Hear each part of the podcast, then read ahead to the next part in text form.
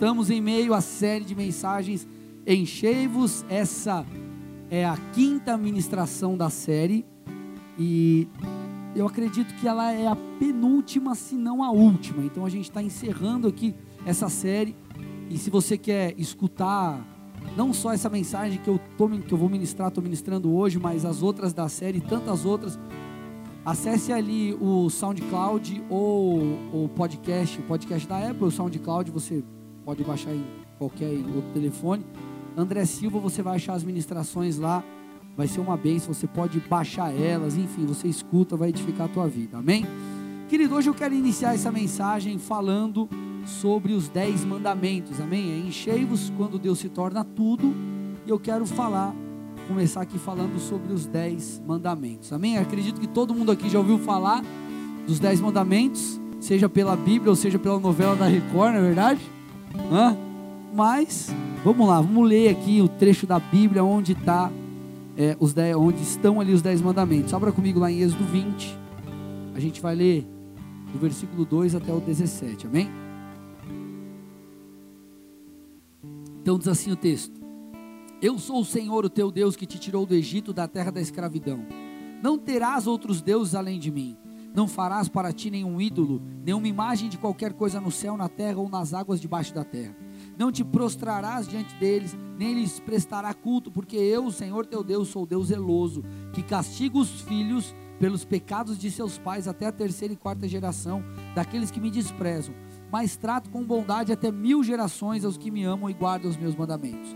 Não tomarás em vão o nome do Senhor, o teu Deus, pois o Senhor não deixará impune quem tomar o seu nome em vão. Lembra-te do dia de sábado para santificá-lo. Trabalharás seis dias e neles farás todos os seus trabalhos, mas o sétimo é, é o dia de sábado dedicado ao Senhor teu Deus. Nesse dia não farás trabalho algum, nem tu, nem teus filhos ou filhas, nem teus servos ou servas, nem teus animais, nem os estrangeiros, nem os que morarem em tuas cidades. Pois em seis dias o Senhor fez os céus e a terra, o mar e tudo que neles existe, mas no sétimo dia descansou. Portanto, o Senhor abençoou o sétimo dia e o santificou. Honra teu pai e tua mãe, a fim de que tenhas vida longa na terra que o Senhor teu Deus te dá. Não matarás, não adulterarás, não furtarás, não darás falso testemunho contra o teu próximo, não cobiçarás a casa do teu próximo, não cobiçarás a mulher do teu próximo, nem seus servos ou servas, nem seu boi ou jumento, nem coisa alguma que lhe pertença. Amém? Então aqui é um texto onde se, encontra, se encontram os dez mandamentos. Põe para mim lá a tabelinha lá, para você saber um pouco mais. Eu quero trabalhar isso aqui para a gente entender, tá? Esses dez mandamentos a gente pode dividi-los é, em mandamentos verticais e mandamentos horizontais, amém? Mandamentos verticais, verticais é o que fala da relação do homem com Deus, mandamentos verticais. E os mandamentos horizontais, que fala da nossa relação com as outras pessoas, com olha, olha a pessoa do seu lado aí, esse menino lindo, amém? Do seu lado aí, amém? Então fala dessa relação. Então vamos lá. Os mandamentos horizontais, por exemplo, que depois eu quero tratar os verticais. Honra teu pai e tua mãe, não matarás, não adulterarás, não furtarás, não dirás falso testemunho, não cobiçarás a casa e a mulher do teu próximo. Horizontais são mandamentos que dizem respeito à nossa relação com o próximo. Aí tem os mandamentos verticais. Então olha lá, ó. relação com Deus, não ter outros deuses, não fazer imagens, não tomar, é, não tomar o nome do Senhor em vão e lembrar do dia do sábado para o santificar. Esses são os mandamentos verticais e é sobre esses mandamentos que eu quero trabalhar aqui com vocês, amém? Quero trabalhar dois pontos sobre esses mandamentos verticais. Pode, pode deixar aí na tela, aí depois eu te dou um toque, você tira. É, porque é, a obediência, o que está por detrás do cumprimento desses mandamentos, porque não é só o cumprir, vocês vão entender o que eu vou falar. O que está por detrás disso, duas coisas que eu vou trabalhar aqui, vai te ajudar na sua relação com Deus e nessa questão do ser cheio do Espírito. Então vamos lá, mandamentos. Mandamentos falam de coisas que nós temos que obedecer, sim ou não? Eu estou sendo claro aqui, gente? Então vamos lá. Eu não posso ter outros deuses, é um mandamento do que eu não devo fazer. Eu não devo ter imagens de escultura, é um outro mandamento não tomar o nome de Deus em vão, outra coisa que eu não posso fazer, e lembrar do dia de sábado, algo que eu preciso fazer. Então, isso aqui são mandamentos, ordenanças. Agora, A origem de tudo isso é a primeira coisa que eu quero falar com vocês. A origem dos mandamentos não é a prática apenas. O que está por detrás do cumprimento não é apenas o obedecer, não fazer ou fazer, mas o que está por detrás é a devoção. Olha para o pessoal do seu lado e fala assim: o mais importante é a devoção a Deus. Então vamos lá, vou te provar isso, tá bom? Vou te provar. Primeiro mandamento, primeiro e segundo. Não fala, então, não ter outros deuses, não fazer imagens. Enfim, ele está falando a ideia aqui. Não é só fazer, não fazer isso, porque isso agrada a Deus. Amém? Não é eu vou ter só Deus como meu único Deus, porque eu tenho que cumprir. Se eu não cumprir, estou lascado, estou frito. Vai vir um raio do céu na minha cabeça. A origem de tudo isso, querido, de não ter outros deuses, não fazer imagens, qual que é a ideia por detrás? Eu não adoro outros deuses porque o Deus a quem sirvo me supre e eu o amo. A ideia por detrás não é só o cumprir o mandamento, é Deus, eu não vou ter outros deuses, eu não vou fazer imagens, porque eu amo o Senhor acima de todas as coisas. Por isso que a Bíblia diz que o maior mandamento é amar a Deus o maior mandamento de todos é amar a Deus. Então a origem disso aqui é a devoção. Deus, eu não adoro outros deuses, eu não faço imagens, porque o Senhor é suficiente e eu te amo. Terceiro mandamento aqui, ó, não tome o nome do Senhor em vão. A ideia disso aqui não é ficar reprimindo aquele cara que fica jurando por Deus, mas eu juro por Deus, eu juro por Deus, eu juro por Deus, eu juro por Deus. Sabe qual que é a ideia? Não tomar o nome de Deus em vão é que você tenha reverência a Deus. Não é tratar Deus como qualquer um. Então essa reverência está na sua devoção. É algo, a honra nasce no coração. Então tudo isso aqui revela o que? O primeiro, o, o mandamento mais importante, amar a Deus. Vocês estão aqui comigo, gente? E porque você ama a Deus, você o reverencia, você não trata ele com desrespeito. Quarto mandamento: guardar o dia de sábado. Isso aqui fala, querido, não de você não fazer nada no sábado, mas isso fala, esse princípio nos ensina três coisas. Três coisas: tempo de descanso, ou oh, glória, aleluia, né? Tempo com a família e tempo com Deus tempo com Deus. Agora, você não vai sair cumprindo tudo isso só porque a Bíblia manda. Você faz porque você fala assim: eu vou equilibrar minha vida, porque eu sei que nesse equilíbrio de descanso, de cuidar da minha casa e adorar a Deus, eu o honro. Eu estou sendo claro, gente? Então, o que está por detrás dos mandamentos? Porque tem gente que lê a Bíblia e fala assim: pô, meu Deus é um cara chato fica me enchendo, falando que eu tenho que fazer, que eu não tenho que fazer, mas que coisa chata. Querido, todas as leis de Deus têm um porquê. Quando a gente chega lá e fala assim, pô meu, essa estrada aqui é top, eu queria andar a 160, 180, e tem uma placa falando que é 100, tem um monte de radar. Por que que está 100 por hora? Porque é uma velocidade segura. Se você andar a 220 e qualquer coisa que acontecer, você morre. Tudo bem que a 100 você também pode morrer, mas você está entendendo o que eu estou dizendo? Então a, a ordem, ela está ali para algo. Amém? Amém, amados? Então Deus estabelece coisas para algo e tudo tem um princípio por detrás.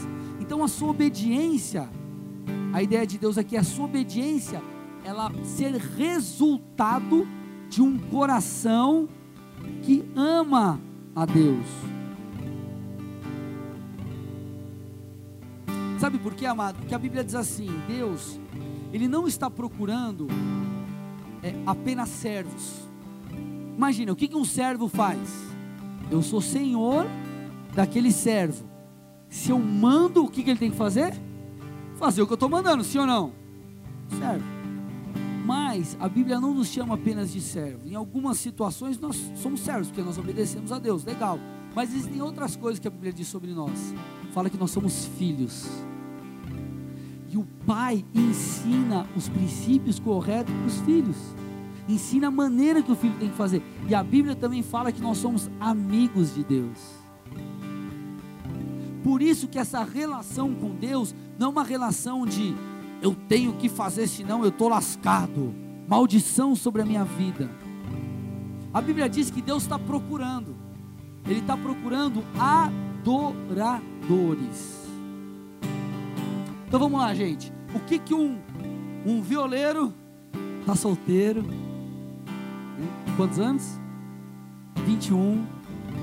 Está se, tá se formando em direito, menino de Deus, diácono da casa. Mandem currículo, tá bom? O violeiro, o que, que um violeiro faz? Toca violão. O que, que um baterista faz? Toca bateria. O que, que um pastor faz? Prega, pastoreia. O que, que um adorador faz? Adora. Deus quer nos transformar em adoradores, sabe por quê? Porque tudo que nós fizermos vai ser com o intuito de adorá-lo. Então o que, que você faz? Você honra a tua esposa para adorar. Quando você honra a tua esposa, você não está pensando só nela, você está honrando a Deus através daquela atitude. Quando você não tem outros deuses, mas Jesus como o Senhor Deus como teu Deus, Jesus Cristo, o que, que você faz? Você está adorando a Deus. Então sabe o que Deus está querendo formar em mim e você? A mentalidade correta. E qual é a mentalidade correta? Deus, eu vou fazer as coisas para te adorar.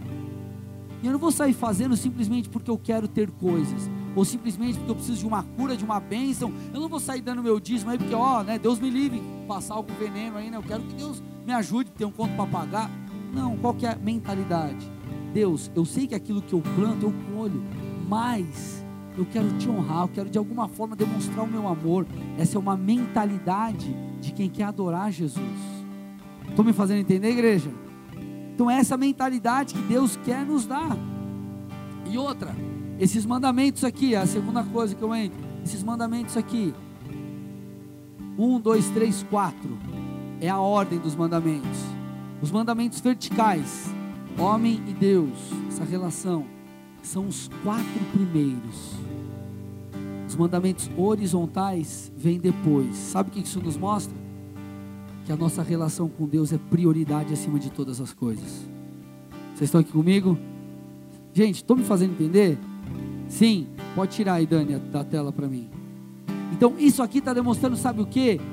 Deus tem que ser primeiro em nossas vidas. Amados, eu falei um pouco no domingo sobre embaraço.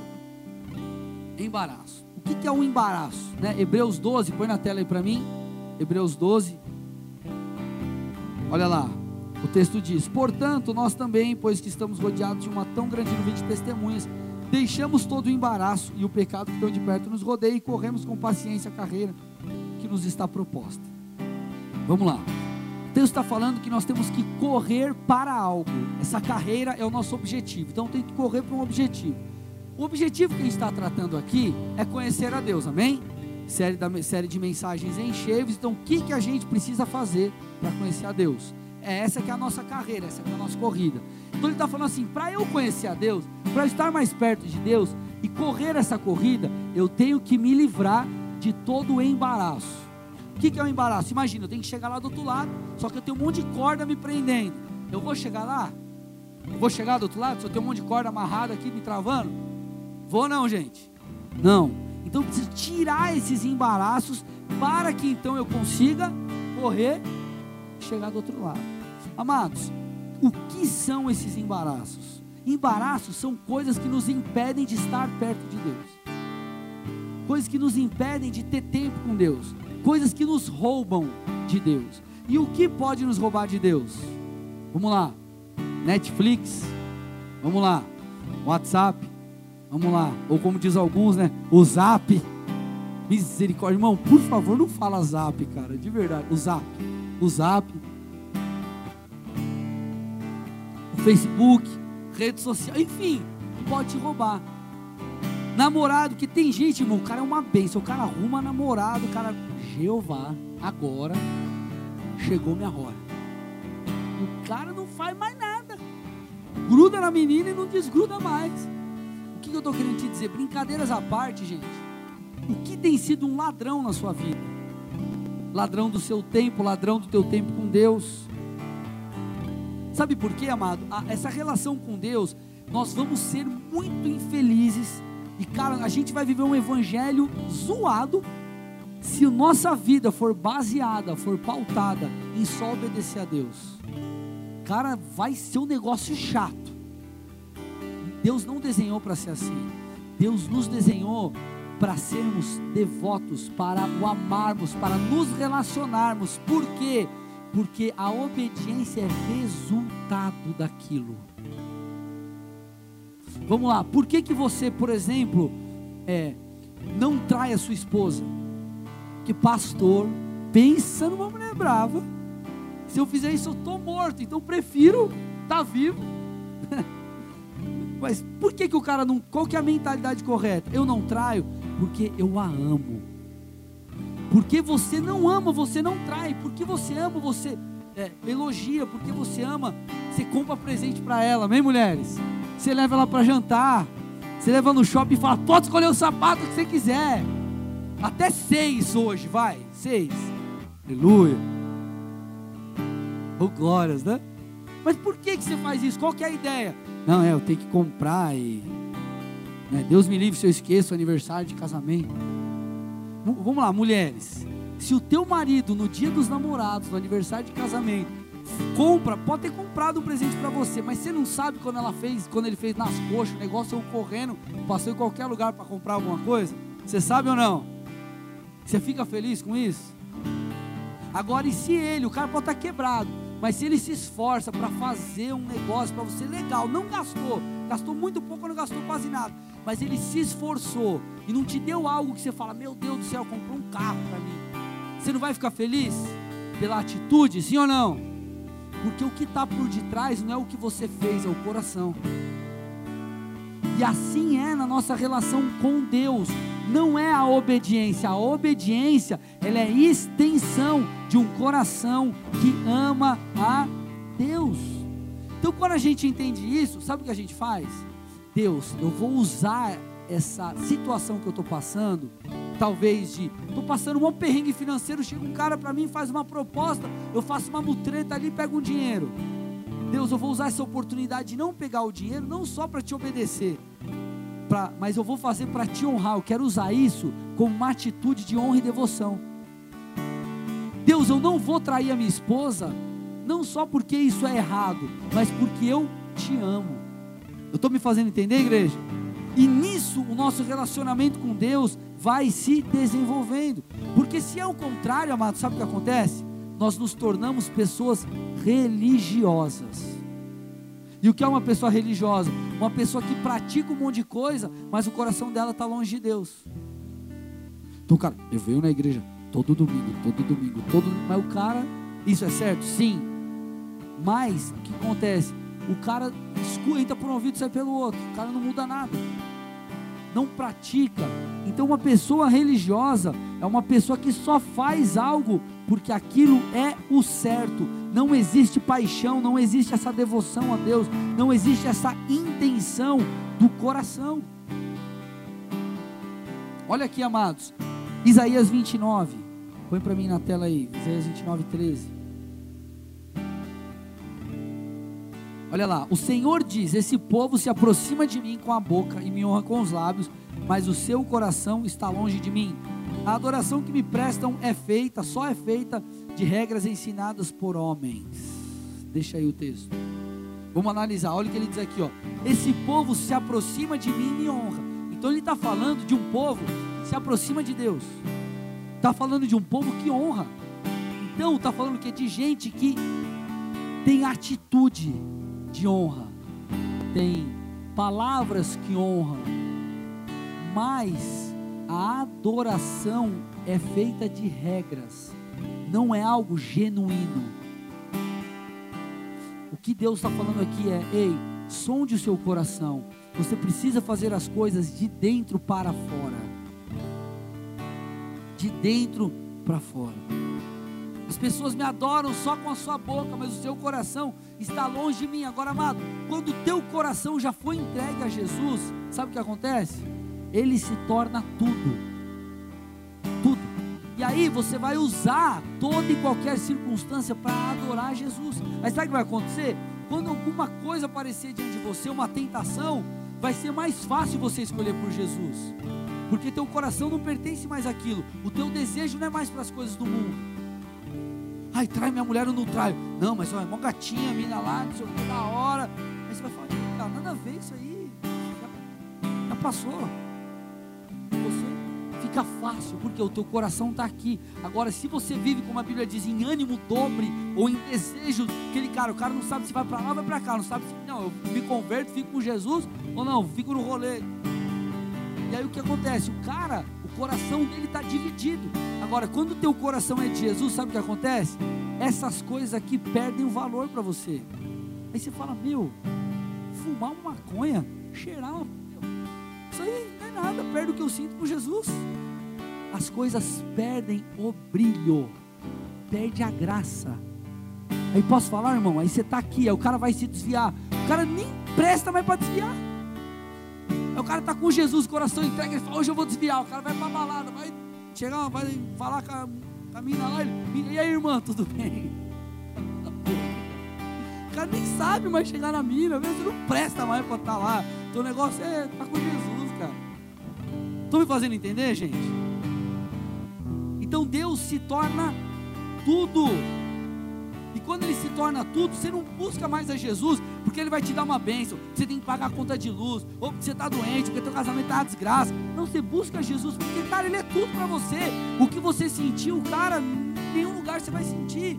E aí você deseja conhecê-lo.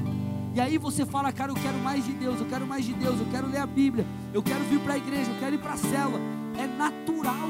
Não é aquela coisa, que chato, o pastor falou que eu tenho que ir na cela, o meu líder ficar me enchendo lá, que eu tenho que não sei o quê. Não, quando o teu coração foi capturado por Jesus, você deseja mais. Você então quer mais. Você já percebeu, amado, algum algum livro que você leu, algum, alguma coisa, ou, ou, alguma coisa que você assistiu, qualquer coisa que você gostou e você está esperando o segundo livro, ou a segunda série, ou a segunda coisa, já percebeu? Quando você gosta de algo, você não quer mais. Essa é a ideia. Então você começa a procurar por mais, você busca mais, e nessa busca você conhece a Deus. Puxa, que legal, sentir a presença de Deus, quero sentir mais. Ah, então tem que ler a Bíblia, você lê a Bíblia. Ah, eu vou no culto, vou no culto. Ah, eu vou na cela, vou na cela. E quando você vê, você está mais para o lado de casa, está mais perto de Deus. Aí você vai indo, vai indo, é natural, porque o teu coração foi entregue. Estou me fazendo entender, gente? É um processo natural. E aí, quando você chega aqui nesse lugar, você começa a entender o quão importante é passar tempo na presença de Deus. Eu tenho falado muito sobre isso. Passar tempo na presença de Deus. E é isso que eu quero trabalhar com vocês para a gente fechar essa mensagem aqui. Amados, Lucas, ele retrata algo muito interessante ali no livro de Atos. Coloca lá para mim, Atos 17, 24.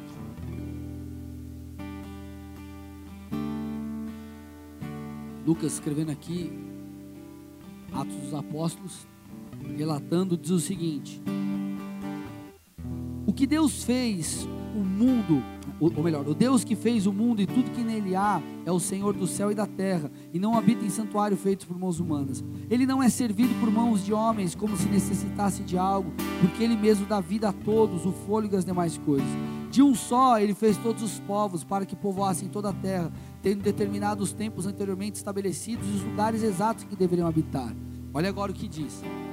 Deus fez isso para que os homens o buscassem e talvez tateando pudesse encontrá-lo, embora ele não esteja longe de cada um de nós. Sabe o que esse texto está falando? Quando você chega aqui, você começa a entender o que está escrito em Atos. Deus nos fez a, a, o ponto número um do que, para, para, para o que Deus nos fez não é ganhar dinheiro, não é ser feliz, não é, é conhecer a Deus Eu e você fomos feitos para conhecer a Deus. Você só vai ser pleno quando você conhecer a Deus. Você só vai descobrir o seu propósito quando você conhecer a Deus. Quando você entende isso e percebe que isso não é um fato, mas é uma busca. Não é tipo assim, vim no culto sentir Deus. Não, você começa a entender que isso aqui é uma busca contínua. Hoje eu li a Bíblia, eu entendi algo. Amanhã eu entendo mais um pouco. Hoje eu oro, eu entendo mais. Depois eu entendo mais. Você começa a entender que isso é uma busca contínua você começa a desejar estar com Deus. E querido, esse estar com Deus constantemente, esse passar tempo com Deus, é a grande sacada para a mudança das nossas vidas. É a grande sacada, querido, de tudo, na verdade. É a grande sacada de tudo. Muitas coisas nós não recebemos porque nós não passamos tempo suficiente na presença de Deus. Talvez o tempo suficiente para você seja cinco minutos. Você chegou na igreja hoje, você não sabe nem o que é orar. Aí você começa lá, ah Deus, e você vai, vai lá do teu jeito, vai falando com Ele, lê dois versículos da Bíblia. Normal, você começou, você deu um start. Só que conforme o tempo vai passando, você vai percebendo dois versículos não, satisfaz mais você. Aí você lê três, aí você lê quatro. Aí você começa a perceber a importância de passar tempo com Ele. E é isso que vai nos levar além. Atos 1, 4 e 5 diz assim: o Senhor deu essa ordem aos seus discípulos. Ele diz assim: Ele disse assim: Não saiam de Jerusalém, mas esperem pela promessa de meu Pai, da qual lhes falei. Pois João batizou com água, mas dentro de poucos dias vocês serão batizados com o Espírito Santo. Então o Senhor fala para os discípulos: Ei, eu tenho uma promessa para vocês. Eu morri, né, eu já era. Vocês esperem. Aqui Jesus já tinha morrido. Ele fala assim: ressuscitou e falou assim: ó, Esperem, vocês não vão ficar sozinhos eu vou enviar alguém que assim como eu conduzi vocês, vão conduzir vocês. Assim como, assim como conduziu vocês quando eu estava aqui, agora vão conduzir vocês na minha ausência, que é o Espírito Santo que vai habitar dentro de vocês. Não mais como eu estava exteriormente caminhando, mas agora vai habitar dentro de vocês. Então esperem, fica firme aí, espera. Eu vou mandar o Espírito Santo. Esperem. Legal. E eles então escutaram ao Senhor e esperaram. E porque eles esperaram, Atos 2, 1 a 4. Chegando o dia de Pentecostes, estavam todos reunidos num só lugar. De repente veio do céu um som, como de um vento muito forte, e encheu toda a casa na qual estavam assentados. Então estavam no lugar orando, estavam ali esperando, estavam ali reunidos, reunidos no lugar. De repente veio um som, um som como de um vento. Entrou naquele lugar que eles estavam, e então, querido, eles, aqui o texto relata, que eles viram que parecia línguas de fogo que se separaram e pousaram sobre cada um deles. Então eles foram cheios do Espírito Santo. Jesus prometeu, falou assim: Ó, eu conduzi vocês. Agora eu vou mandar o Espírito Santo. Eu não vou estar mais juntinho de vocês, mas o Espírito Santo vai habitar em vocês. E assim como eu os instruí, eles vão instruir vocês. Mas para você receber, vocês receberem, vocês têm que esperar. A pergunta que eu te faço: e se eles não tivessem esperado? Que eu estou querendo te dizer? Tem muita gente que não recebe coisas em Deus, sabe por quê? Porque não sabem passar tempo com o Senhor. Às vezes o cara fica lá, Senhor, eu quero mais de Ti, eu quero coisas maiores. E aí o cara vai e faz a mesma, mesma coisa. Como que ele vai conquistar coisas maiores fazendo a mesma coisa? Não, eu quero ganhar 50 mil. Aí o cara, tipo, não quer estudar, não quer trabalhar, não quer se especializar, não quer fazer nada. Meu irmão, você vai ficar na mesma. Então, amado, para nós avançarmos, ah, eu quero descobrir o meu propósito. O cara não ora, porque o teu propósito você não simplesmente vive, você descobre antes para viver. Deus te mostra. Agora, como que Deus vai falar com você se você não fala com Ele? Tipo assim, como que eu quero que o Paulo me fale algo se eu. Ô, oh, meu, nada a ver, o Paulo não falou comigo. O Paulo não me contou aquela história lá. Ô, oh, cara, ele, ele não gosta de mim. O cara tá lá, eu nem fui falar com ele. Aí tem um monte de gente que reclama que Deus não fala, mas ele não vai lá bater papo com Deus. Então, ó, e aí, tal, não sei o que, aí ele vai falar, ele vai trocar ideia comigo. Então, amado, é passando tempo na presença de Deus que nós nos enchemos dele. É passando tempo na presença de Deus que a gente descobre o nosso propósito. É passando tempo na presença de Deus que a nossa vida é transformada. Você fala assim, puxa pastor, eu tenho problemas na minha vida. Ah, é, sei lá, eu sou um cara muito assim, muito assado, eu tenho dificuldade com tal coisa. Cara, passa tempo na presença de Deus, você vai ver o quanto você vai ser transformado. Agora, sabe qual que é a questão? Tem muita gente achando que Jesus é lanche do McDonald's. O cara chega lá no drive-thru, ó, vê o número um aí, aí, aí demorou, demorou cinco minutos, calma meu, e aí, ó, o cara não quer pagar. Acho que o pão vivo que desceu do céu é fast food. Aí o cara quer comer um negócio lá. Meu irmão, tem que passar tempo com Deus. Você tem que investir tempo na presença de Deus. Olha a pessoa do seu lado e fala assim: o pão vivo que desceu do céu não é fast food. Estou me fazendo entender aqui, gente? Porque sabe o que vai acontecer? Se você quer comer um fast food aí, um lanchinho do McDonald's, cara, comer aquela comida. Sabe aquela costela assim que você tira assim? Você pega assim, você só faz assim, ó. E sai assim, osso. Só falta você assoprar assim, ó. Ela sai, osso. Sabe aquela, sabe aquela assim, irmão? Que você fala assim, vai, aí ela.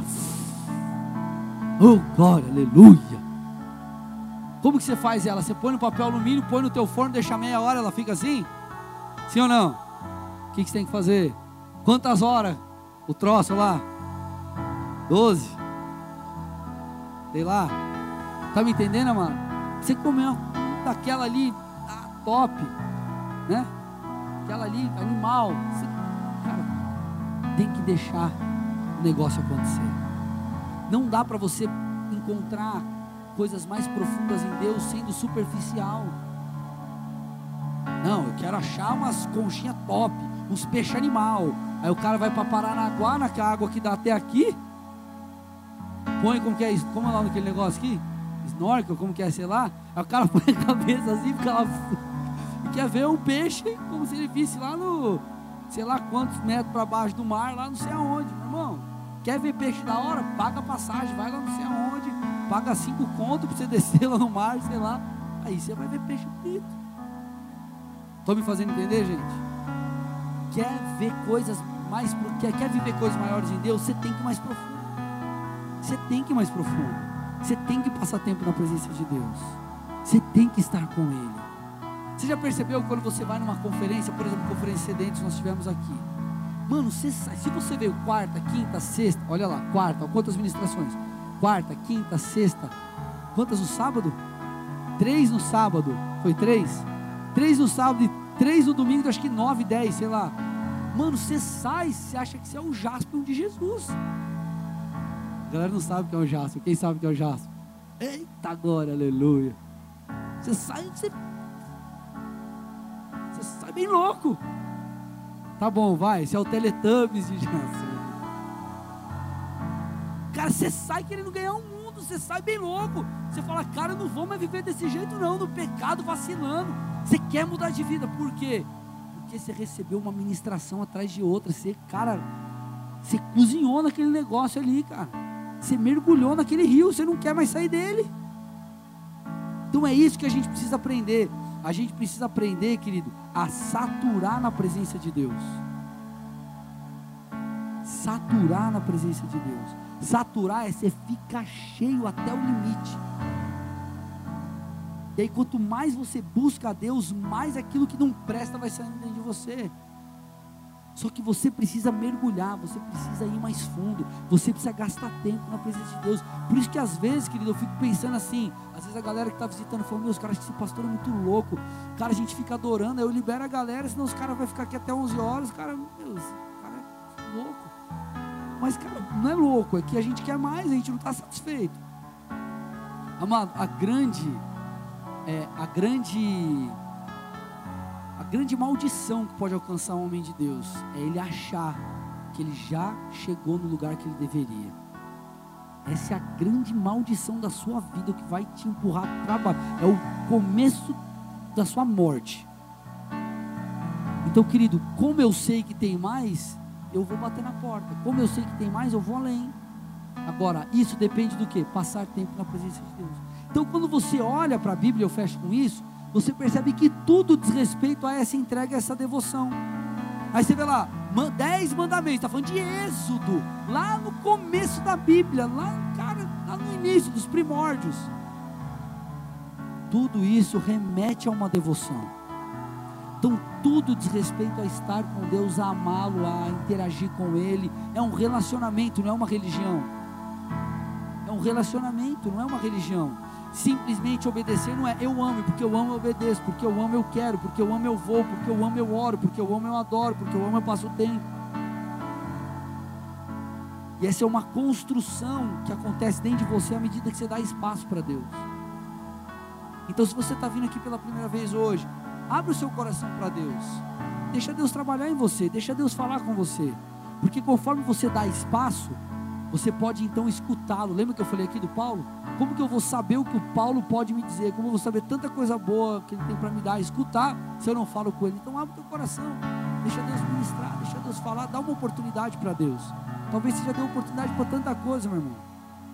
Deixa Deus fazer algo na sua vida em nome de Jesus, amém? Feche seus olhos com a sua cabeça.